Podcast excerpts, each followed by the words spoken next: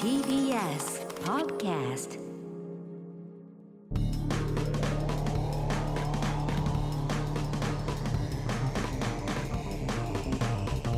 方の決意どうもエレコミックやついでエレコミック目立ちです片桐仁です。すいやー先週もねネギラーメンの話がいやいやもうネギラーメンまああの買いましたよ大盛り上がりで買ったっていうことでネギ油？いやあの下ネタネギラあ、絞ーれた油ネギネギラー油だ。そうそうネギラー油来ました誰も食べてないんですけどねあれ送ってくそうれなたの人も食べてない食べてないしっていうことだったんですけどやっぱねちょっとねやっぱパンチが弱いえかな、うん辛いのも入ってるやっぱネギも入ってラるー油だったら食べるラー油の方がまだパンチあるね下ネタネギラー油ダメネギラー油は単体で多分豆腐とかああ。にかける分にはだとしいいけたら食べるどラー油の方がいいよね。そうなのよあの透明のサラサラした感じなのやっぱり。つぶつぶ入ってないいの。やあのそうつぶつぶ入ってないニンニクとかも入ってないと思うからね多分ネギの風味を生かすためにだからあのー結構こう刻んだネギがふんだんに入ってるからもう中にね。うんでもまあなんかやっぱねラーメンに入れちゃうとやっぱ薄まるね そりゃそうだよ。うんちょっでもとねあ新たなネギラーメンうんあら情報がいやいやい次から次へやとありがたいけどさ人気のコーナーいにやいや体本当験に体験せめて体験したやつね。うん申し訳ないけどねパパのパンパースさんですあーこれはいいネギラーメン作りそうですねそうかい？前回のポッドキャストではい今立さんがネギラーメンに苦戦しているということでしたので、うんそういなのよつも私が作っているこういうのこういうネの。ギラーメンレシピをお伝えいたしますとうんお願いしますこういうのです。これほんと細かい本当にレシピだよ、おう材料、はい細ネギうんまあまあ普通買える食べたい量うん、まあまあそうななんんです、うんごま油、ごま油ね、やっはぱいね、、適量適量、まあまあいいんで、いいんで。前回ネギをネギ油あ買われていたんであ、ああ、ごま油はネギ油でもいいかもしれないです、うん、なるほど。一味唐辛まあ子、ごまラー油だからな。いや、一味ね、一味入れんだねこれお好みではあ、はあ、は結構ガツンと辛いのがね。引くほど入れると美味しいあ。ですねへえ。あ、やっぱね、弱まるのよ、ラーメンでね。弱まっちゃう。胡椒は、えー少しあ、胡椒も入れんあだ、。胡椒も入れるね。ウェイパあ、ウェイあパーーね。強いね。ーこれ少し強いね。かっこ多くなるほどこってりとしますなるほなどるほ。どああと袋ラーメンあ、うんまあまあ、うん黒ラーメンでいくから黒一番みたいなねね。うん我が家ではマルちゃん製麺のマルちゃん製麺いいあー最ね高。級豚骨醤油で作ってま豚す骨醤油もあんの。まず作り方1、細ネギを切った後冷凍しますおお、結構ちゃんとしてる。と冷凍することで水気が飛ぶのでごま油を加えた時に混ざりやすくなりますえー、フリーズドライだ。 2冷凍した細ネギをそのまま一味唐辛子と胡椒、ごま油を加えて混ぜます、はいネギはすぐに溶けるので解凍必要はありません、へえ混ぜているとまあ補足してんだな。ネギに油が絡まりだんだんと塊になってきますうん。油が少ないとバラバラのままですなるほどその場合は少し足してくださいごま油。うんへ3混ぜたものにウェイパーを入れてさらにこ混こでぜウェイますパー。うんね少し味見しながら一味とウェイパーで調整します、ウェイ結構辛いんじゃ4ラなーいメンに乗せて完成なるほど。おーあ結構まあまあ手間はちょっとあるけど。結構だからこれハンバーグみたいな状態になるどどういうこと追加ですりごまを加えても美味ああしいいね。いこれはかなり簡単にできるので一度お試してください、これはすごく簡単だいよややってみる。あでもねあのちょっと俺のねこう最近良かったっつうのは作ったんだけどまたうん作ったのはねあの結局ねチャーシュー強いっていう。あー肉うん。だからネギチャーシューの強さ。あーだからあのうちの近くにあるラーメン屋がチャーシューをだけで売ってて。うんそれ入れたけどすげえうまかった。それチャはうまーいシューじゃんそれそれチャーシュー麺いや違うネギとネチャーシューギ麺チャーシネギ入りじュゃーんそれにしたあの細かく刻んでよねあのチャーシューをねあーそうそうあのそれチ丸いャまーまシじュゃーじゃんだからでもチャーシューのそのうまみがうまみがちょっとネギにこう絡んでいやじゃあそれチャーシューなのよだからそれチャーシューにネギがそう薬なん味だよねやっぱりそうなんだけどもネギラーメンじゃない、それチャーシュー麺今の最適解はそれだ俺からのこネれギやラーれメっつってんだよンいやでもチャーシューの方がうまいでしょ多分送ってきてくれてんだからお前チャーシューの方がうまいって言ったら元も奥までそんなの当たパりパ前じゃんのパンパースなんていやラジオネームつける人はもうこういうのしか送ってこないよお前そんなことない 決めつけんじゃないよ決めつけまあととりあえずちょっと試してみますちそょうっですとねあしのっかりコーラスってのが面白い塊になるって絶言って対た美よね味しいと思う俺なんか想像するに美味しそうネよ、ギとちょっとやってみますよありがとうございますも油う一で通来てるんですよ、もういつ来てんのホーラーとかありがたいね本当にねうん先週大人気コーナーとなったなってないネギラーメンのコーナーにマジでメールをマジかよ、んうん、本当に先週のポッドキャストで片桐さんがう「ん美味しいネギラーメン食べなや!」とおっしゃっていたバのカみたでいなすげえ似てるどこが栗卒 L 型のお三方が行きやすいネギラーメンのお店を紹介しまあすお店ね店ね、うんはいはいラーメン春春ひ知ららがななのいね、はラーメン春とひいらうがおな店、ううんん、今年4月にオープンい、しあたらあら新店舗、お店ですと、うん、 75歳の元トラック運転手さんがオープ結ン構ね高齢な方ですねまだ仕事はしたいけど年齢のためうんどこも雇ってくれないので自分で開業したとのすことげえ、ガッツあるな、醤油ベースのネギラーメンあいいじゃ1ない杯600円安いへ昔ながらの味が味わえますよえどこにあるの長野県長野市 にいいよ行きやすいありますのでぜひ行ってみてください PS 僕は行ったことがあ りませんまた来たよこの前まあ一応ね情報ねありがとうございま長す野県長野市で、ねちょっとラーメン春ネギラーメンちょっと行ってみたいけどねなんでこんな情報知ってんだろ確かに、まあ、調べてくれたんじゃない調べたんだねネットでうねんしかもでも今年だからねすごいなうネギ確ラかーにこメだンのコーナーすごいねから結構だからみんな好きだってことだね意まあ外にね,、意ね外に好きだっていう人が多いっていう取り立てて頼みはしないよねネそうギラーメンんそうラーメンで普通ネギ入ってるじゃんそうそうそうそうまあ入ってるけ多どめってことだそうよそう多いのがいいんだよね、昔下北にさ桜しぶきがなんとかってネギ入れ放題のお店あったよねあった本田劇場の並びにあったね桜吹雪がね桜吹雪桜吹雪がななんとかに舞うみたいなね、舞うみたいなやつうん、あったあっあたそこよく行ってたけどやっうぱんどんどんネギ入れるとスまあ冷めてーくプからがね冷めちゃうんだようんね確かにそれは懸念されるよあったかいネギって玉なっねぎちゃっはてダメなの玉ねぎ玉ねぎも好きよあ玉ねぎ入れ放題のとこもあるじゃんあるね八王子ラーメンとかね玉ねぎとかもあるーしそうねなんだでもネギなんでしょうんねネギも好きだけど玉ねぎもうまいよねうんだからネギが好きなのかもねネギネギ科が何なの癖の好きなんだろうだからまあそうだろうね多分ねうんそういうのもあるよね癖があるうんちょっとピリッとするまあピリッとまあそうねピリッとでもあの普通のでもいいんだけどなんかでも辛いのと相性いいよねネギはねいいよねうんあーということでえー本日をもって終わらせていただきまえすー、楽しいじゃんそうなの人気コーナーって言ってるよ 人み気んコーなナーそうがなのじゃあ俺ちょっのと俺のま好たきなラーメンでもいいよ別にうんね、あ情報あったらね、確かに送ってくだネさいギネギですかあこれはネギじゃないです。これはネギじゃないってどうじゃあいう立て分けになってんだよ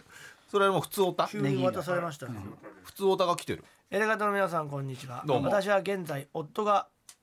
駐在員のためほうほうほうニューヨークに住んでいますへえーすごいじゃんねありがとうございますなんかすごいねニューーヨークからんありがとう先週の放送でアメリカンバーベキューの話がはい出てはまいしたはいはネッいトフリックス本放送の方ですうんね現地時間でまさにほう9月の4日土曜日はいはい、先週かうんはいはテキサスの有名なバーベキュー店を訪問しておいりへえあまりにタイムリーだったのでメールをいたしましたバーベキュー店めちゃくちゃテキサスなんて超なんかあれじゃない、バーベキューねありそそういうう感じすだねるよねうん訪問したお店は、スノーズバーベキューというお店で、はいバーベキュー頂上決戦ではありませんが同じネットフリックスのんシェフズテーブルバーベキュー、ああるんだねそれトッツィトマネツ会 ちょっでとわかんない放送されていまちょっすとわかんないけどこの店のバーベキューを司るピットマスターのトッツィトマネトマネツイさタんリア系の人がねうん、86歳はおえ平日は高校の用務員のおばあちゃんおばちゃんをしているため女の人なんだお店は土曜日朝8時から肉がなくなるまでの週1営業ですー、うわすごいおなばちゃんは日付が土曜になった深夜から夜通し肉を焼きます、うわ予約はで時きず間かかるんだ早朝どころか前日から並ぶ猛者もいるほど の店レビューの中には朝7時から並んで6時間待ったけどソーセージしか残っていなかったというええ悲しいものもありましたアメリカでもそういうのあんだほねらすごいよすごいね熱並ばながい文化だけどね向こうねでも本当に一日だけしかでもそっちの方が儲かりそうだけなどんかねねでも集中してきちゃうから、ねご近所迷惑とかならないのかねえー、じゃあもうマジでティナの店とかやばいんじゃないのいややばいよ、ねうんまあまあそうだよねその中知でらないねけども出てた出てた人うんマシンガンあのショットガンとかあショットショットガンショットガン、ま、負けちゃった人じゃななんでお前ネタバレだよお 前まだ見てないの にいいやいやまあ第ショットガン負けちゃう第1話1話だけ一番でショットガン負けちゃうのなんでショットガンって 俺のバーベキューが一番うまいぜあれいや僕見た目もすごいいいシのョットガよンいてほしいけどねフラフラしてショットガうンん確かあにいちょつっと何してんだねってみんなに言われちてょっとネタバレになっちゃうけどねごめんね本当に 本当申し訳ないちょっと配慮が足りなかったねティナは言い訳ばっかりの赤いおばちゃんねあああの人かあの人ね 俺の好きなティナテいやいやいいけどねやったことないとかねィナめっちゃ可愛いからいい肉がないとか,、昔ねの写真とか、ああそうなんだやっぱそこら辺のに空気が残ってんだね今いもねやすげえ悪口ばっかり言ってるよずっと愚痴ばっかり言ってるけどティナはそうかまあネタバレになってないでしょ、うんもうティナティナしティナはかななっいてないよねうんでも出てきたらすぐあーってなっちゃうもんねなるほどねうんまあまあねやっぱ流行ってる流行りがさ俺らのレベルじゃなかったねアメリカのバーベキューって、うんいやだから言ったじゃらんすごいんだっ時て間が超かかんだね本当だよ86歳のおばあちゃんが前の晩から肉焼く準備するわけでしょいやだってその俺が見てたアメリカンバーベキューでもう、んその68歳だったかな69歳とか出てるよ、だから年配でも大会に本当ずっとやってんだね、うんあすごいえげつないお題とか出るからね、はい24時間とかーいやいやもう厳しいよみたいな長えのもあんだ、で寝るなみたいなきついよねそんなお前68歳のお前ばあちゃんきつっいてよ思ったけど怖いよ今見たら当たり前なんだねそうかこれだってこのおばあちゃんだって寝てないんだからだからまあ年まあ行ってる人の方がいいのかな時間があるとかキャリアはやっなんかぱ違うあじゃないあのとか火を見る、ねうんなんだっけなマカロニマカロニチーズみたいなのあるよな、マカロあニなんかそれあるるね作るあやれつ何副副菜みたいなやつでしょあーサイサイドドメニメニューのマカロニチーズみたいな、うんあるよれねうまそうだよな絶対マカロニチーズ入れるよね、まあ多いよねなんかあれ何へあれ食ったことないんだけどあるなんかあるよねなんかねでもまあアメリカグラタンみたいなアもメんじリゃなカいンバーベキューだと絶対入れるよね、えグラタンの濃いやつみたいなことじゃないだってさバーベキューの焼肉屋じゃないんだよね違うのよ全然違うバーベキューでか塊網で焼いて塊の肉をどんで出してとくるかのでそこをまず焼いそれてみんな切ってそうそうそう切配るっんてだそうとか日本になないよねなかなかないねねバーベキューの店はね本当の意味のバーベキューはないよねないよねただ外で焼くことをバーベキューって言そう思ってた違うんだねる違うのよ最高の肉の食わせ方の一種というか肉の調理の仕方うんだよ確ステねーキみたいなの薄いんじゃないのもっと塊なんだまあそのやり方もいっぱいあやるりんだけど方があるんじゃないでも本当に肉のでっかい太いのだとうんうん一個やるやるのにもう8時間はかそうかるだね仕込みがね焼き焼くまでに焼くだけで8時間仕込み入れたらもっとだよいやそうかつけたりなんだりって美味しいのかな美味しいんでしうょまいんだようまいよだってこうやって揺らしただけでもう全部プルプルプルって取れちゃうんだか何があら俺のバーベキューは歯を使わせないっつってたんだからなんかバーベキューってねそういうの硬いの食いそうそそううだだよっねてねうんそうねアメリカなんかねそう俺のバーベキューは歯を使わせないすごいな革命児だねそれうんどうどういう感じだから本当に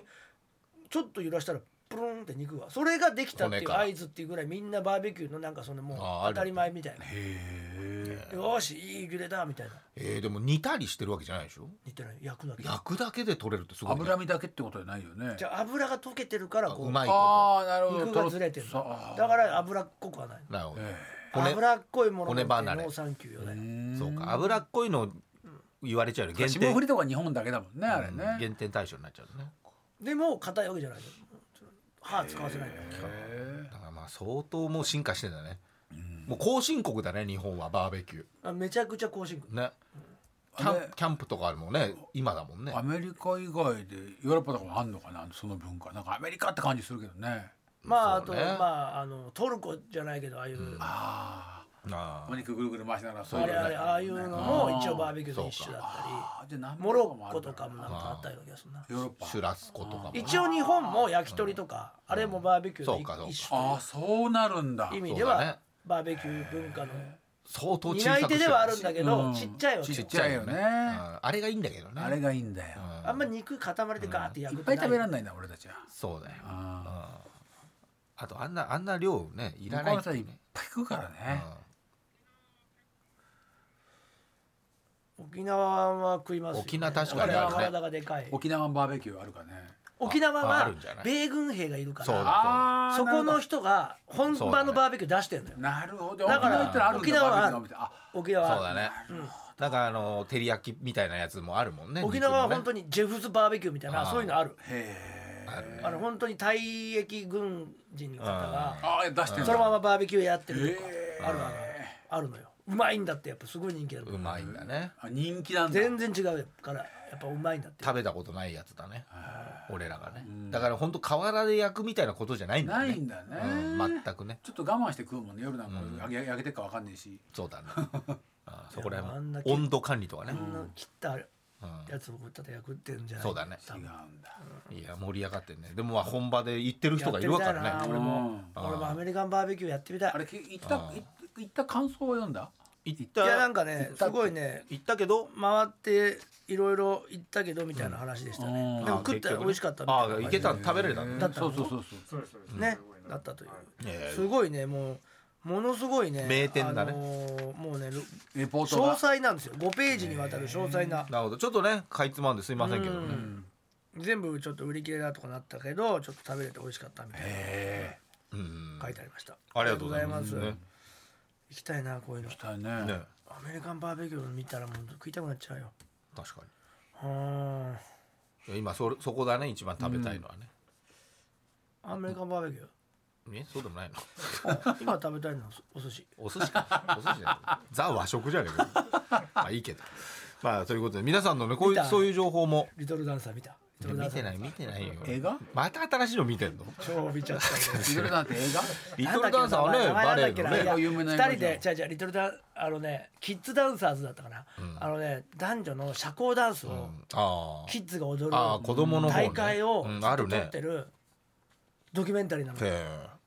アメリカいやイギリスイギリえスそれも面白いね面白いんだまあいろいろと大会ものはねやっぱねドラマがある熱いよあるよねねうん絶お対ね父さんとお母さんやっがぱそうだよねすんごい英才教育何歳までとかあるのかな10歳だったかなああえそんなちっちゃいのちっちゃいんだね4年生だよいいよあれで親もなんかプロとかそういうことだねうんまたねそれもいいしあと車すげえ改造するやつも面白すいげえ見てるあれ面白そうだね車改造するやつなんだっけ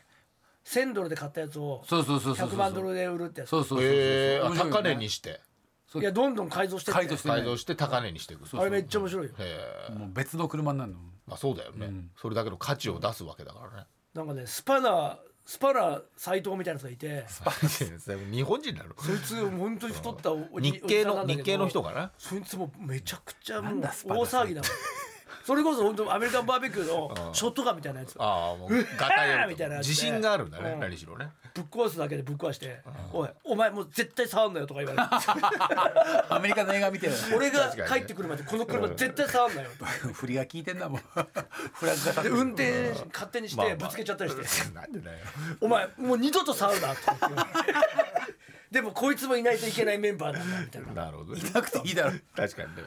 足引っ張るだけだよあドラマがあるんだよそれもじゃあ5人ぐらいいんのよエキスパートは1人がまあリーダーああチームでやるのねチームであ1000ドルでまずこう買ってくんだよボロ車を、でこれを直すってもうエンジ一ン流の担当ねのやつがんあはいすっはいごいよあのボインの、ボインああ女性なのねすっごい可愛いのグラグラマラスグねラマーな女の子あがらエンジン担当まあかっこいいね心臓部だよねそれで、えー、といろんなことやるの一人が一人いて、いろん なことまあ、いろんなまあまあ雑用というか、まあでもまあ全部できるみたいな逆にすごいけどね男若い男いて、あとスパナ斎藤みたいなやつがいてスパナサイトは何なの何すんだよ壊し屋マサ斎藤みたいな顔してんの。うんまああもじゃもじゃゃでスパナみたいなの持ってて、車を叩きま くってるなんかわかんねえんだけど何だよお邪魔キャラじゃねえかよでずっとジャンプして取ったボンネットに乗って潰したりとかそういうのするのとわそれでそれやめろとか言って怒られ るやつがいてお調子者お調子者だよ6年生ぐらいの人すっげえじじいすっげえじじいまあまあますっごい大騒ぎするやつがいてあはいでもう一人あ交渉担当がいるのよそあのあ車を交換してくる人はいこの車をじゃあ誰に売るっていう時にあすっごいなんか友達がいっぱいいるやつがいてあそしてもうあの 2000, 2000ドルで買ってこいっつっても、5000ドルで買ってきちゃったりして あ 大丈夫か予算オーバーじゃねえかねえら面白いのよまあまあ確かにでこれがいいすごいいい車と交換できるっつって言ったら全然その車が分解されてたりとかしてああだからもうデコボコチーコンムビワたーちクががね全然ああそこにだから珍道中面だ白いねいろいろとねないトラックっていうのは組み上がってるのがトラックなんだよトラックだったものじゃねえかみたいな、でも面白いじゃんねプラモみたいなのい着ちゃやったでも一個一個のト全部でトラックになるし、みたいなこと言って大人のディアゴスティーニみたいですね 来ちゃってる細かくでも2倍かかんだよああもう2倍これ組み立てると2倍かかるぞねみたいな喧嘩とかしそってかそういうの分かんねえもんな確かどんにどん見てる人どんどがんどねんどんやってってすげえいい車にするなってくんだねいい車っていうかいい車作ってあめちゃくちゃ高く売れる車に変えていくあちょっとわらしべ的なこともあるのねあわらしべわらしべねまさにああれ所さんとかやればいいんじゃないのそあうだよねそういうの何でもねできるもんね世田確かにね谷ベースでねああ面白いね俺もん見たくなかるしね手伝うしなだからその その役だろスパのサイトスパなやついだろいや無理なのよスパラめちゃくちゃパワーあるからあーあもうすっごいデブのね、まあまあそこら辺のねそこら辺はちょっとないけどっていうことねそうそうそうあー難しいねあキャラクタいいーねよあれ面白いよへーいろいろ見てんだ本当にあれはあの映画のやつなんだっけ僕らの好きな映画たちって全然知らないあーなんかああるねあるまはまあ、裏話なんだけど映画のへー「バック・トゥ・ザ・フューチャー」のさマーティの役さ、6週間あ違ほう人でずっと撮ってたんだよね。みたいだねなんかね、うん言ってたねで6週間分撮ってで映像で見たらあー暗いやへっぱりマイケル・ジェ・フォックスがいいっつってマイケル・ジェ・フォックスはもうファミリータイズでテレビシリーズベターっと出てるからなるほどスケジュールがないって言われてえおでプロデューサーが連れてきたそのエリック・ストルツっていうちょっとこう真面目な子に、うんで真面目な子真面目だから、うんあれ最後に、ううんバック・トゥ・フューチャー」っていい未来になっちゃうじゃんいい現在に、うんそうだねそのお父さんが小説家で売れてっていう、うんあれハッピーエンドだと思うんだけど、うんこれは悲劇だっていう本読みなど言い始めてそのエリック・ストルツが。おお読み込んじゃったなるほどね本来の自分の人そ生う知かってんのにいい未来になっちゃったらそこ繋がんねえだろ心がみたいな話にな って芝居が全部暗かったの面白いねあ面白いね面白いねそれもそれででお父さんの、えー、と俳優さんが主役みたいな感じでワンって、はいはいはいでお父さんの俳優さんも全然監督の言うこと聞かなくて、ああこの芝居はここからここまで動きたいとか動き回るから、なんか動けないように周りをこう垣根で囲んだと かそあそういう裏話がね6週間経ってエリック・ストルツをクビにするって言って、えーでプロデューサーに言いに行って怖っ「じゃあお前言えよ」みたいな感じでそう監だよ督が本当にそのトレーラー連れてって1ヶ月以上だからねそうそれえで怖っなんか話してロバート・ゼメキスが。あーで今度マイケル・ J ・フォックスに行かなきゃいけなくてでもうんファミリータイズの一番偉い人に「お願いします」って言ったら「いや無理だけど、うんじゃあ本人連れてくるからいいって言うならいいよ」って言って連れてきてでおーこう話しファミリーほで本読むかなと思ったらうんファミリータイズの台本とうんバック・トゥ・ザ・フューチャー見てうんバック・トゥ・ザ・フューチャーの方が分厚かったからあ「やります」っつってええで昼間ドラマ撮って夜中えーずすげえーっとその撮影も寝ないでアアメリカっぽくないよねだ確かにねだから夜のシーンばっかりなのでも明るいもんねあ確かにやっぱりでも底抜けに明るいパーティー明るいもんだからわもう最初のシーンがそのうんああのあの何あのでっかい広場でさあそこ車のあそこ重要なシーンそうそうそう死んじゃうとこあそこで毒がそうそうそうあそこで最初そのあまたネタバレ言っちゃあやでもいいだろバックトゥーフューチャーネタバったレネタはバレ言っちゃったまたショットねがえもういいだろもうそれショット打たれちゃうすぐ死ぬ打たれちゃうからさって言っちゃうし打たれちゃうじゃん ねでも勉強になったぜそれ見てんのねいやそこまポでジじティゃブなないやつね そこまでじゃないから ねでも勉強になったぜ俺が見 たらそこまでじゃないそこまでじゃないやっぱ誇張されてやつれフィるルターねうんやつれフィルターがかかってんのそようかそうかちょっと物足りないと思ったもん俺ショットガンってもっともっ俺もっとなんか言ってたよ俺やついのショットガンはもっとなんかすげえ言ってたけどいや本当あ勉強になったよなとかそんぐらいなのよ最後楽かとか言ってないよ別にそんなにそんなに言ってないよいやそんなじゃないから勉強になったぜ そんな言ってとな何で糞はないの糞 はくんなんか一回も言 わないよくんなんか一回も言わない鍛え鍛えずっと鍛えてんの全然本当にね過筋肉見せてたじゃん過剰なあのプロモーシ二の腕ずっと見せ続けてョンる過剰プロモーションだねやつ いはやってたじゃんボデ残ィ念ボディビルダ物足りなくなるのこっちは本編見た らーもっとくれよってああれってこの子この人のこと言ってんのかな俺にやらせてほしいよあれ いや吹き替えをショットガンを俺だからあ俺この先に出てくる人かなと思ってたからまだあらまだえシそョうなんッでトすガンのこと言ってたろってあー逆にショットガンだよ嘘でしょってショットガン全然違うやっとがんの方がやっとがんはやばいもん本当に盛りすぎてて盛りすぎなんだよ全然違違ううか違うら俺と頭の中で本当にこれなんだから全然違うからそんなのか全然可愛いもんだよショットガンなんて普通普通切ったねえ鳥ができたぜそんなの言わないんでだよもうまいぜ違う本当すぎた汚い鳥はダメだってことが分かったぜそんなキャラ立ってないそんな言うほどキャラ立ってない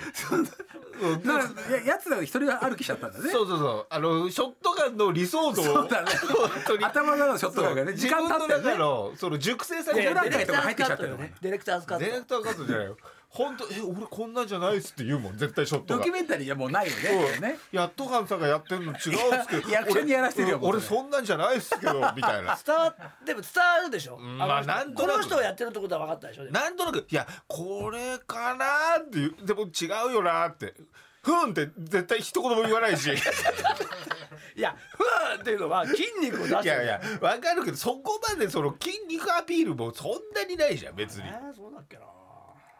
ならちょっと一人歩きしてるけどなんかこれから見る人はその過剰にやっぱショットガンをやっ ぱ期待しない方がいいよそれやっぱ、うんそっかそうそうやっぱそうなんだねそ全員8人ぐらいいてのショットガンだから、そんなショットガンばっか映んないしね、そうなの一そうなの回戦で負けるって言っちゃったしねまあちょっとねそれはまあ、うん俺俺が見たバージョンだけどね同じだよだから同じ未来線かわかんないけなんどだよ同じみ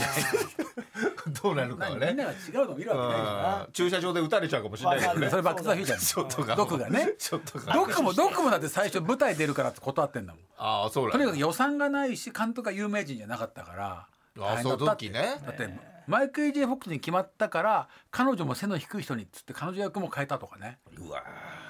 すごあんだけバタバタ大ヒットするってでねもめちゃくちゃ面白いから面白いからねなんかねプロデューサーに言うのもスピルバーグ経由でお願いしたりとか、あいろいろね使ってビんルだバーねグは名前が売れてるからそうそうそうそうそうだよもうバックにいるってだけで撮れたみたいいややっぱ面白いねなやっぱい海ろんな外映の画でねフォレスト・ガンプとかもあるしねさあぜひ見てくださいねじゃあまだなんか来てますかメール届いてるっがて結構来てますねありがとうござ入いれます方のお三方、どうどうももどうもえー関係者の皆様へというはいはい初めてメールをししますということですありがとうございいまいよありがとうありがとえーっと先日ポッドキャストでご紹介いただきましたうほ「女の園の星うおうはいはいはいあ」漫画ね、あーっとまだ読めてないなうん、あのーあれだよね先生うが、んなんだっけあれ女性の寮みたいなところに女子校女子校の寮の女子校のそうですねの男の先生ね先生のそ話れだだねけ女の園の星の担当編集をしておりますええすごいじゃない届いたねねジェーナリと申しますありがとうございますわざわざその説はメールを送りくださったクジャクパン様、ねありがとうございました、うんいやいやいやそんなん売れっ子でしょもう売れ売れ売れま私は10年来のサイレントガチオタリスナーでございまして、ポッドキャストの配信当日拝聴し、聞き覚えのある和山山先生のあお名前と「はいはいはい女の園の星」のタイトルが片桐さんから読み上げられた時あうん「おぎゃー!」と絶叫してしまいましたおぎゃーはまた違うでし自ょ宅作業でよかったですいやいやこれはぜひお三方にお読みいただきたいと、はいアマゾンから直送で、えー女の園の星の単行本をお送りいただいお送りさせていただいたところあらあーこれだやったすごい一二巻までしか出てないのかな今んとこうーんすごいどうなんだろうねこの漫画がすごいいやすい2021ません一位ですもん、ね今すごいよどの本屋行っても売ってますよ見たことあるもんぜひこご覧いただけますと幸いですと、えーいやなおすいませんこぼれ話として先日のご投稿にもありましたように、はい和山先生はうんいただいたご恩をうん作品内で返され返そうとされる本当にお優しい方です、すごいよね優しいんだね他にもファンの方からプレゼントされた星柄のコースターをはいは作中の星先生に使ってもらったりへいえ嬉いしいよねそんまなあセのンスがいいまたプレゼントに反応してる10から話にね綾野剛さんのお名前が出てきます、うん綾野さんがうん和山先生のファンであることを公言しはあはあはインスタやテレビ番組でご紹介くださったからという経緯ですあなるほどああそれは影響力あねるもんねそうだ和ね山先生のファンになっていただいた暁にはぜひ入れ方 T シャツをお送りいただけますと嬉しいです、すぐ送ろううんねすぐ送ろうよ全部もう出してエレ方劇団 T シャツですかいやいや入れ方劇団あんなものも捨てるしかねえじゃねえか よふざけんじゃねえよあんなものお今あるエレガタ前 T シャツ和山先生に送れないよあんなものはエレガタ劇団まあそう T シャねツなん劇てお団 T シ前ャツじゃなくてだからまあ演劇部とかもああればね そうだねそこのそこの部員あにねの写真は演劇部の T シャツでもないわ まあでもなんだあのこ写の真まあすいません本当に送っていただいてねすみませんけどちょっと入れ方劇団 T シャツすごいよねうんなん出かしてもらうために読むってちょっと違う けど私は担当している漫画を我が物顔で扱う担当編集者という人種が心底嫌いなのでああまあうんやり方作中に出しますとぐらいだね私からお約束お約束いやいやいをやすることはできまそうせいうんの関係なしにね和山先生にお渡しはさせていただきますいやいやいやでは今後ともまずね拝聴させていただきいやまありがとうございますすエレマがエレガタ本愛読させていただあいりてがとうございますすいません入れ方も最高でした、二度と入れ方が終わるという喪失感を味わいたくないので、はい今後はサイレントリスナーをいやー達せねばと思っておりあまあす、そっかそれのね流れでこう送ってく推ださって、進でエレ方で紹介された喜びを社内で伝えた頃、伝えたところ、あよかったねーと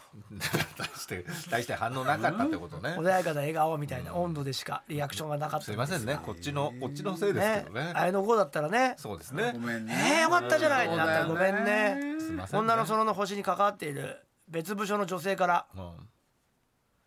ポッドキャストで紹介されていたので差し出がましいかもしれませんがお知らせします」というメールが届いてああよかったお互い嬉し隠れエレカタンであることが発覚しました出てあーきて隠れないよかったで出よてかっきたてエレカタは一人で楽しむものだと思っていたのにそんなことこんなないに近くに同志がいるとそはんなことないんだから、想像以上に嬉しかったでいすやそれは嬉しいいですやありがたいねねえいるんだね近くにねよかったよあかりがったたいですね普通の人はまあ「あーよかったねうんはいはい」って感なんじかだ言っってたるけどな知らないなっつってあれの子じゃないんでしょってうんそうだかあられの子のメンババーじゃないよねー綾野剛のメンバーってなんだえー、あ、これはねいい紙だなんか不思議な紙だいい紙だいい紙いい紙なのだからちょっとこだわってんのかな,、まだなんか品があるからいいなんねかほらあこれ色が色がいいね触ってみこの表紙いい紙だよあ表紙もねまた違うねちょっと、いい紙だなこれあ印刷がさ綺麗でいやでもちょっと綺麗に出てなないんかねなんかうん出ているいよねクリアだよねクリアだよいいね紙ねもうなんかそれおべっかじゃなくてこれはちょっとまだちゃんと読ん一でない巻の表紙はちょっとあの重野秀一さんっぽいよねあ重野忠一さんねなんかいいあの手にめちゃくちゃフィットして る、まあまあいやいやま あ漫画が手に吸い付うくわ優しいわかる気がするけど手に優しく ない読めわかるよねわかるけどうわわか何こるれのピよタッとくるわかるんだけどねうわー赤ちゃんみたいなこれなんかちょっとね赤ちゃんみたいなカバーじゃないわーいい気の持よちいいいいのよピタッとフィットするいやこれはいいもうよそりゃ全然取れないもんあほーら手がね手がね手が取れないあーほら取れたけど まあでも吸い付くようなねかといってベタベタしないねそうベタベタ汗でベタベタしないだから読めよっつってんだよその紙質とこれはか触ずっと触っていたい確かにそカうバー取ってもサラサえラ嘘でしカょバー取ってもね本当カバー取ってもカサラサバラー確かにカバーの後ろ見て真っ白真っす白ごい何でもだかかけらるそうだもよう真っ白ねコピーしよう書くんじゃねえコよピーしようかな台本コピーでき るいやいやコピーすんなよ入らねえだろどの版版元でやるんだよそれチューしよチューチューすんなよやめてよチューすんなよもう本当にいやでもありがとうございますありねがとうございますうありがとうございますいやいやこうやってもう反応していただけるとありがたいですねね本当いにいねですよ送ってくださった方も本当にねありがとうございます、初めてですもんエレキコミックライブありますからあぜひねね見和山に来てくだ先さ生いと来てくださいよぜひお願いしますよ、ね配信もありますからね配信もありますかありがとうごら、ざね見見れてないください忙しくて見れないっていうことは言えなくなりますそうなんですよ、ねまあ、1週間も、あのタイムフリーで見れます見れますからねそうですねよろしくお願いいたしますさあそれではこちらのコーナー行きましょ漫画の話聞かせてようもう一発目ですね今日じいちゃんはエロい話を聞くのも好きだけど聞けてないな漫画の話を聞くのも大好き、ん漫画やアニメのトリビア都市伝説などを送ってもらってるコーナーです、はいえー、ケツビネームプッチョさんはいエレガタの皆さんこんにちはナウシカのおっぱいに関して宮崎駿さんがインタビューに答えていましたあー H カップだっけねすでごいってでねかいんだよねあれは自分の子供に乳を飲ませるだけじゃなくてね好きな男を抱くためじゃなくてねあそこにいる白おじやおばあさんたちが死んでいく時にねうん抱き留めてあげるためのねそういう胸なんじゃないかと思ってるんですだからでかくなきゃいけないんですよなるほど胸に抱きしめてあげた時になんか安心して死ねるそういう胸じゃなきゃいけないと思ってるんですよへーと語っていましたちなみに H カップかどうかは分かりませんであそうしかたそとういうかじゃあ胸が大きいっていうのは確かに母性本能の象徴みたいな、うんそうだねうん年上年下関係ななくくやっぱこう受け止めるんだってねそうだね白おじたちもねなるほどねそういう喋り方なの分ねかんないけどねねねって言ってやっぱなってんだね多分ねインタビューでね若い時のまだ宮崎さんだねあひねくれる前かもしれないね、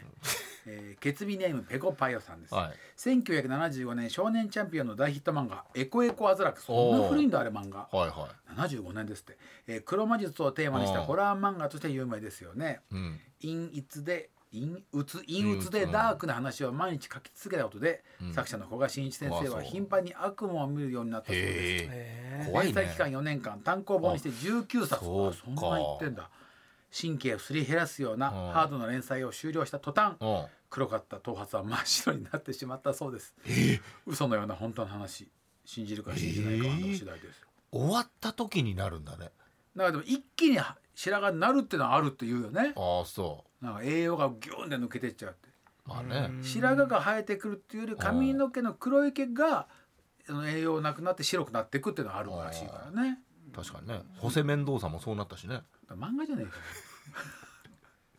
あれ見シたョよット俺もガンも真ん中かかってるいやいやい やショットガンいいそよんなそんなじじいだよショットガン真ん中モヒカンモだヒけカどンねが白ちょっと白目だようねん白あれもあれも落ちた時真っ白になったねあそうそうそうあれも確年かを過ぎなんだってうん確かそそうんなだ落ちてましでも勉強になったぜ悲しいよこんな力強頭くしなないかがになってんじゃねえらかこっんてな力強くないからねないんだうないしうん字幕だし勉強になったなんかうん字幕字だ幕だし吹き替えじゃないの吹き替えじゃないよはいはいそうそうここは泣きそうな顔だったよねそんなにそんなこれもそこまでじゃないイエイエスなのはいいやまあそうなんか言ってんだろうけどねうんえー、最後ですね決意ネームへそのごまだれさんやついさん今町さん片桐さんこんばんはどうも最近聞き始めてまだリスナー歴は浅いですがあありがとうござ本い放送とポッドキャストともにいつも楽しく拝聴しておりますあはりいがとうございます、えー漫画の話ですが、はい水上聡先生のスピリットサークルが面白かったのでご紹介したいです、水上さんえー水上聡先生うんどんなだろうスピリットサーク水の上の、はいえー悟る志あ悟るじゃないごんべんにルはい我悟るから、あのゼロ三の飯塚さんの聡と同じですからねなるほどえーあらすじを簡単に説明するとへー中学生の主人公がひょんなことから自分の前世の記憶を見ることとなりどうやら前世でとんでもない罪を犯したらしくそれが何なのか記憶を体験することで紐解いていくといったものです主人公は全部で7つの前世を見ることになるのですがある時は中世の騎士だったりあーなるほどねまたある時は、えー紀元前ギリシャの建築士だったりと一つ一つの前世がは短編のようになっていてとても面白いですあああテンポがいいんだねお伝えしたいのはここからなのですが、はい単行本2巻に出てくるうん古代ギリシャの建築士の話は、うんなんと作者の先生がうん対抗睡眠を受けた時に実際に見た記憶を元に書いたらしいのです。ええ面白いね対抗睡眠とはうん幼児期や前世の記憶を睡眠術催眠術として引き出すというものでうすんあるね先生は自分が紀元前ギリシャの老人ではあ若い頃エジプトに渡りスフィンクスのようなものを作りおうその功績で帰ってきたら地元の名士になっていたという記憶を見たそうです他にも自分がスフィンクスさんというあだ名で呼ばれていたり息子が遠い町で工事中に事故で死んだりあら自分が死ぬ直前には死体の発見が遅れたらお隣さんに迷惑がかかるんじゃないかと心配だったなどのリアルな体験をしたそうですええ面白いこの話を聞いて僕はぜひ片桐さんにも対抗睡眠を受けてもらい、あどんな前世だったかをラジオで話してほしいと思いま嬉し、したいやってみよう確かにじんちゃんはねかかりやすいからやねろうやろうん都内にはこれやろうさい対抗あ催眠療法をやっているセラピストさんがたくさんいるらしいのでよろしければうやろうやろうやろうやろう。うん。一ヶ月連続でやろなんでだよそんなそんな出てこないよどこまで戻すんだ俺をう。もうもう自分で創作し始めるまでやろう。 どうぞショットガンだったらどうぞショットガンだっショットガン生きてんじゃねえか、同時代にいて片桐仁だぜスギちゃんだよ。スギちゃんなんだよ。俺はセリフが覚えられないことが分かったぜ前世前世ね。前世前世ね前世ね。やってたかもしれないね。今世まだ覚えられてますからそうねねえだからおまあ俺らの前世ってさ、まあすぐに生まれ変わるとしたらだからえ昭7和昭和48年より前で48年 48, 年に亡くなってるぐらいだよね。だからまあ全然現代だよね。まあね昭和ではあるけどねどこの前世思い出すかわかるのかな。何個前とかさ。ねえうんそれとこ対抗催眠にかけられてそれを覚えてて漫画にできてるってすごいことだよね、面白いね。実録漫画としても面白いよね。そう自分でこれだって思ったんだろうねやってもらってそうねね。それはもう想像じゃないのかな。今まで見てきたその知識からとかじゃないのかね。それもなんかそれが保管してる感じもあるだろうね、うん、ある程度ねだっ。て脳の中の話だからね、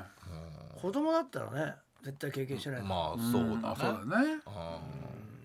やうっぱり頭で解析してちょっと作っちゃうとこもあるだろうしね、んうんでも子供でもさなんか前世の記憶を引き継いでる子がいるとか言うよね。よくねで聞くだよんねだん忘れてっちゃってね、うん、だからまあそういうのも面白いよね。ちょっと不思議な話ですけど、まあ面白そうでしたね自これ分ねがだ。って前世の自分が死ぬ時の話とかってね面白いよねスピリットサークルね、ぜひちょっと皆さんもチェックしてください。以上。はい以上でござはいいま、す、ありがとうございました。ということで皆さんね、ぜひとも送ってください。えーこちらの方また来てますね。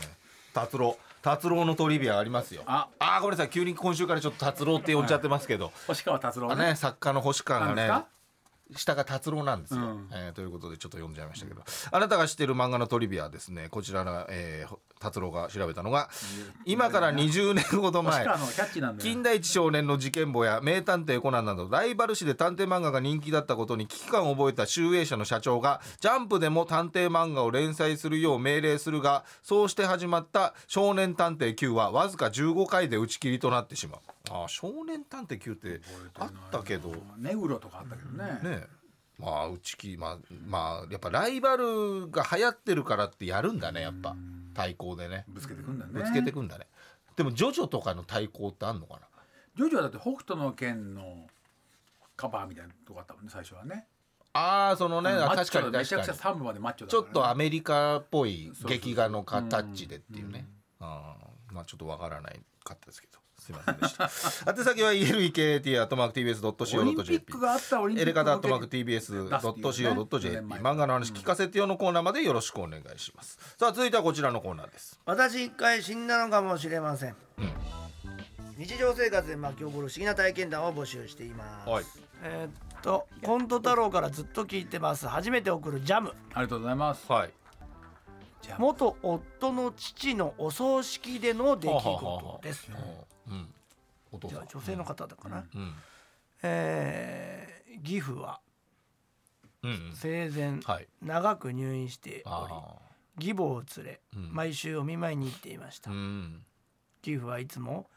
「ジャムちゃんまた綺麗になったね」などと冗談を言ってくれましたいやわかるそう思ってくれてんのよ、陽気で優しく元夫よりも大好きな人で した、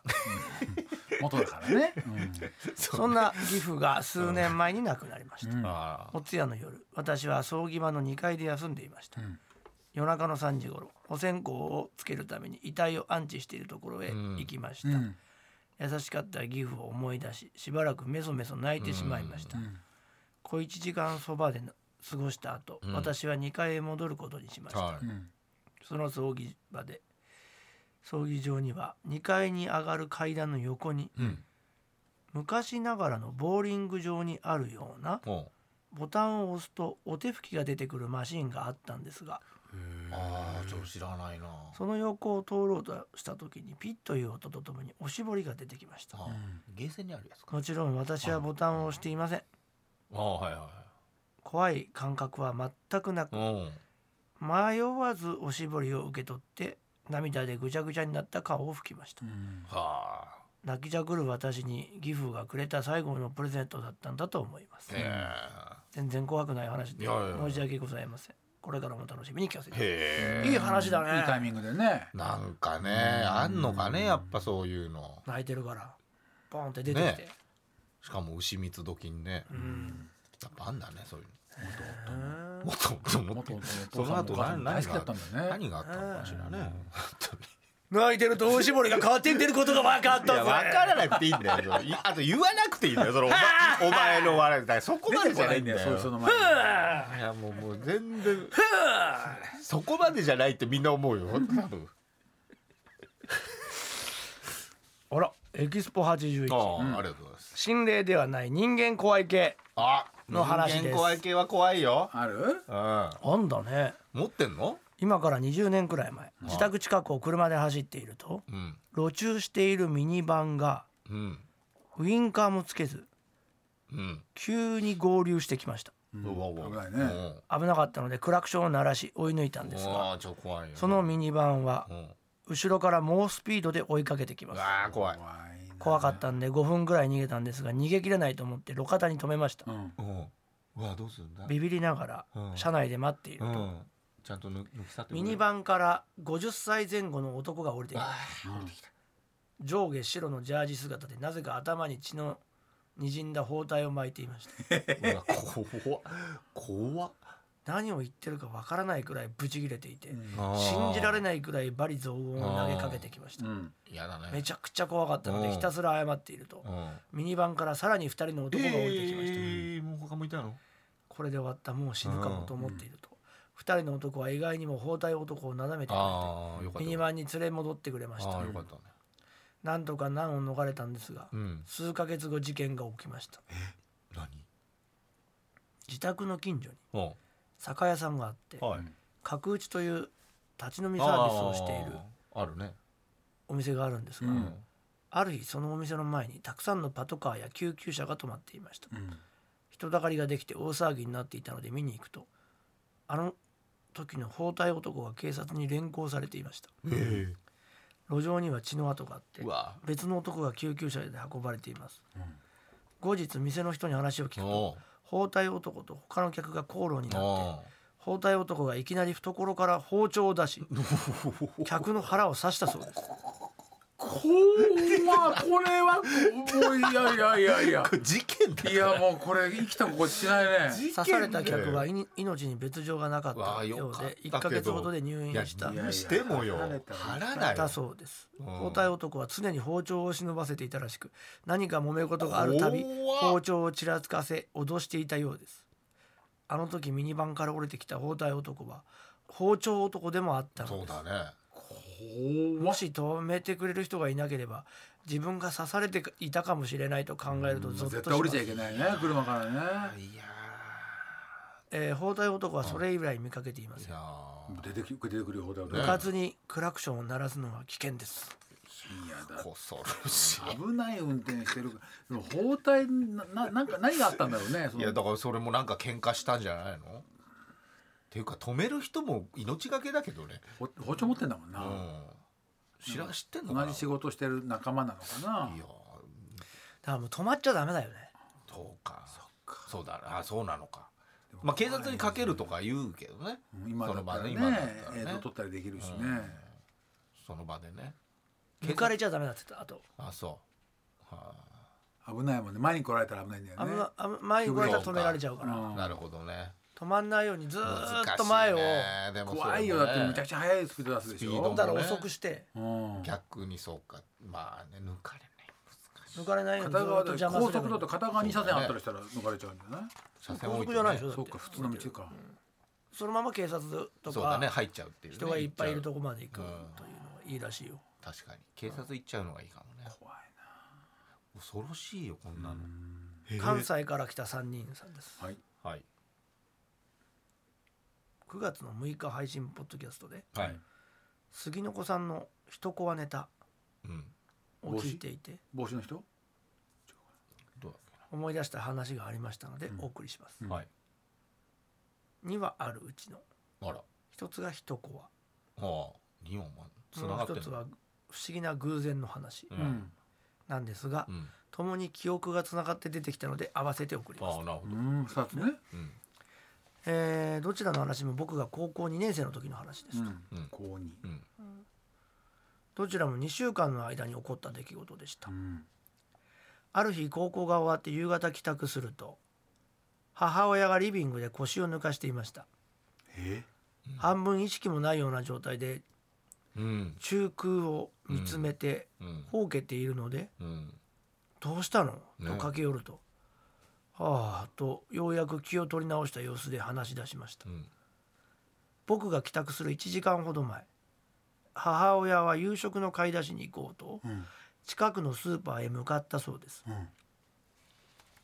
スーパーは自転車で数分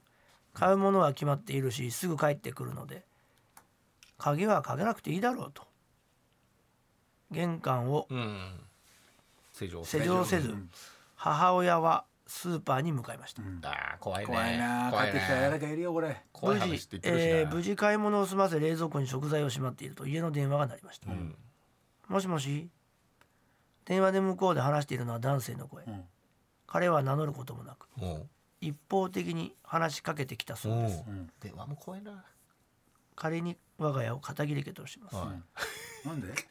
片桐さんのお宅ですよねうんはいそうですけど、は片桐さんのお家玄関入って左側に子供の絵が飾られててあ、うわ怖っ。右手の階段を上ると子供の部屋ありますね怖え。当たってんだ。リビングには水槽が置いてあって、中には熱帯魚が何匹も泳いでますよね、え雑種の猫ちゃん飼っててあの子オスなのかな可愛いですねえ何これ。この電話ちゃ怖い名乗りもしない男性が我が家のアリスナアリスナの方を一方的にしかも事細かに話してくる様子に圧倒された母親は「だ誰なんですか?」うとんしか言い返せなかったそうです。うん母親のリアクションを無視しなお我が家の様子を話し続けた男性はひとしきり話を終えると「片桐さん、ん鍵はちゃんとかけないとダメですよ」と言うとほらガチャリと電話電話が切れたと。ええ鍵しないで家出てるところ見てて、だから入ってってことね母親は今の内容を興奮気味に僕にまくし立てるようにしょう、えーまくし立てているうちに正気を取り戻したらしく、うんあなたすぐ鍵なくすでしょいや怒られちゃった今度なくしちゃただじゃ置かないからと僕に怒鳴り散らすのを聞きながら、あ まあ怖すぎるね鍵を閉めずに出てって変なおっさんがうちに忍び込んできたのはあんたのせいだろうとな。しらけながら話を聞いていたのを覚えていますいやいやあなたも危ないんだよでもこの出来事の翌週うんまたしても母親がリビングで腰を抜かしているのを僕まは目にすることになりますえこの時もあまりにも様子がおかしいので「どうしたの?」と話を聞きました母親が言うには見るともなしにテレビをつけていたら14時から15時あたりで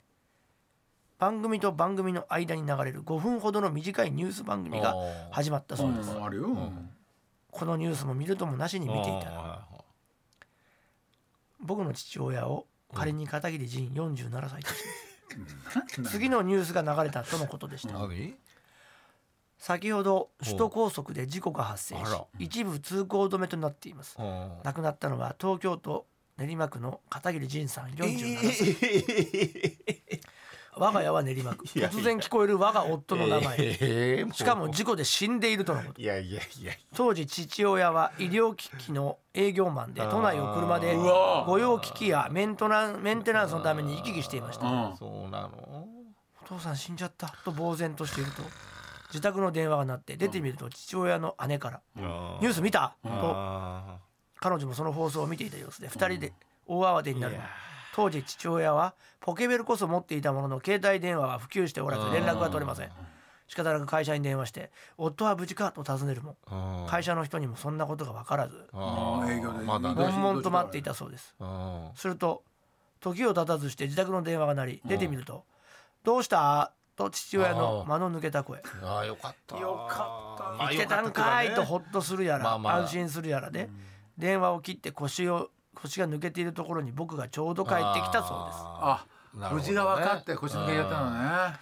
全く心配ばっかりかけていやと何も悪くない怒よっている母親の話を聞きながらまあ同姓同名ね無事でよかったなと思ったのを覚えて年ます齢もでも今一緒ってこと区だよもね練馬区も一緒だったんだもんね。この話はこれで終わりなんですが、同じ練馬区に同じ名前、ね同じ年齢の男性が同じ時代に生きていたということなのだろうかと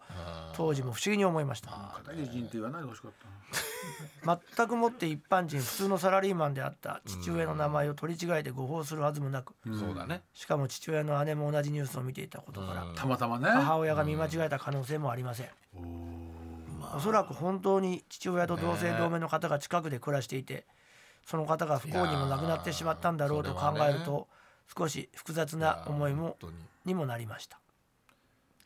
2週続けて母親がい一個目が怖すぎるよ。腰を抜かしているところに出くわした僕でしたが以降今日に至るまで似たような経験はありまあせーんよかっなたいよねいやすごい冷話静だな。いやーでも片桐さんこんな経験してたんだ片ね桐じゃねえんだよ。仮にって仮に。練馬区住全んだ然言ってくれなかった練じゃ馬ん区住んだことないよ。全然言ってくれないから俺の話じゃねえからだよ。仮にっつってんの。いやー怖っすごいねいやその電話の男いがやなんだろうねいなんだろうたずらな曲がった正義感みたいなな。また同じ方からあれ？えー、まだあんの関西から来た3人うん。でも片桐仁で読もうまたもうこれ普通に読んでいいのかな山口さんっていうことですあー山口と申しますってあ言いらます山まあじゃあいいよ片桐じゃねえじゃねえかよ。何度かポッドキャストでも取り上げていただいてそうなの、スケステッカーももらったというあらあ本当にありがとうございありまがとうございますこちらこすそ一点ご相談がありご連絡いたしましたという相談なんで？出たどうでしょうか何でしょううん私の友人が経営している企業でうん今度うん出版事業を立ち上げることになりましたへえ出版事業へパン。ん私の本職がライタえうんと編集者うんであること文もあ章っうまいんてだうね。んなんかいい企画ないかと相談された時うんエレカタのうん本編ポッドキャストでコーナー化しているうん「私一回死んだのかもしれませんうん。はい」かっこ旧ドッペルゲンガーのコーナーが浮かびましたうんこちらの企画を書籍化させていただけませんでしょうかというごおお相談えマジですごいじゃんそんなのすごいじすゃんごいね現在番組内でやついさんが先日お話をされていた通り書籍 YouTube ともにうん空前の実は怪談ブームが訪れていますへそうなんだ出版でも私自身かなりのオカルト好きと自覚していますがはエレカタの番組内で読まれているネタは巷で発売されている実は怪談本にも引けを取らない魅力的な話ばかりですあー実体験だからねねえ。書籍化してまとめることで現在のリスナーの皆さんはもとより確か怪に談好きの皆さんにも広くバズシェアウェーブできると思っていますおいや素晴らしいこんな話を持ってきてくださるとお。は進めよう。う私自身もそうですが怪談とお笑いは親和性が高く、ん書籍きっかけでラジオのリスナーへと誘導も期待できると感じています、確かに。ぜひ一度企画をご提案させていただくお時間はいただけませんでしょうかということでん全然作りますご検討いただきまいただけますと幸いですという、もう来てください。はい5ですうん来て来てください。じゃあ決まりです、はいはい。でもこれなんかいっぱいあるしねその皆様のまあ許諾はもういいのかなこっちで、ラジオで読んへでるってことはね。あとでなんかすごいよこの人経歴書いてあるもんね、え今までやってきた仕う事、ん、何作ってんで大学卒業後、の、うん、 CD ジャーナル、あはいりましたね。ね、を発行してた音楽出版社はいに入社あそしまずてそっちだったね編集者として勤務で雑誌書籍ムックフリーペーパーの制作をされて、はいじゃあエディターもやってんだね。あーそこから、えー、写真記念誌会社案内あーそっちにうん等を制出版あ作りとあらゆるする出版社に出版の転職してうん200冊以上の書籍制作を担当されてすごいね、作り手は税ね理士向け。コンサルティング会社に転職税理士向け業界誌の編集長をやられてあらららら弁護士 .com に転 職弁護士向け業界誌の編集長をやられて書籍うんあれ。編集長じゃんもうだってずっと、うんこっからはコムってなんか仕事したことあるかあるねなんかねまあなんか法律事務所には行ってい、優秀なした方ね本当にうんなんかいろんなのやってらっしゃるんだってすごいキャリアキャリアアップされて。そうだねすごいね詐欺師じゃないのかいやいやい元もおい子も元も。ややっと金ならないぞ。やっとがやめろそんなこと言うのお前気づいたのか 詐欺師じゃないかおい詐欺師じゃねえよ待ってよ。詐欺師じゃねえそんなこと言わないで。いやありがたいですねこっちがもう取られるもんないから、うんそうそう金とか、ありがたいやりましょうやりましょうそうだねぜひぜひなんかさでもこの今まで来たやつとかもさ後日談とかも聞いきやたいもおんもねしそうだね確かに面白いしマジで他のところで読んだことない話多いのよそうなんだあったりしてみたい座談会みたいなうんこれはいいねこれはいいバズシェアウェーブだようん。そうだねちょっとラジオならではの感じでただのあの話だけじゃなそくうこの本としてねえいいじゃんこれ本本化するのてね本当いいんじゃないなんか聞きたいよね読みたい人も多いだろうし、なねんか、自然発生的に始まったコーナーだしねそうだねもともとねいや山口さんと一緒に作ればいいんでしそょう作りましょういろいろアイディア出しながらね、やろうやろうじゃあこれはあのちょっと進め進ましょめうましょう進めましょうありがとうございます本当、ねそんなこと言っていただいていやありがたいこちらもとしとてもはとラジオクラウドとかから始まってんだもんねそうだねそれがドッペルゲンガーの話で始めてとかだよねそっからみんなの不思議な話がそもうでもずっと来てるからねそうだねそうなのよ新ネタというかやりねましょみんなさんが送ってくださってるので、うんぜひぜひ盛り上げていうきたいんでね乗まり気がたみんな乗りそんなに今のところ見てる限りはなんでだよスタッフさはおかしいだろ乗り気ではないですこっちのスタジオの空気感と全然違う異常なほど髪を触ってるってことおかはしいな嫌だと思うんですなんでだよイライラしてると思達うんです郎出したいよな出したいです。ほら誰だよ達郎って出したいです星川だあよ星川か学生じゃねえかよただのお前いくつだよ42です。じじいじゃねえかよ若手ぶってんじゃねえよお前学生みたいな顔しやがって42ですよ。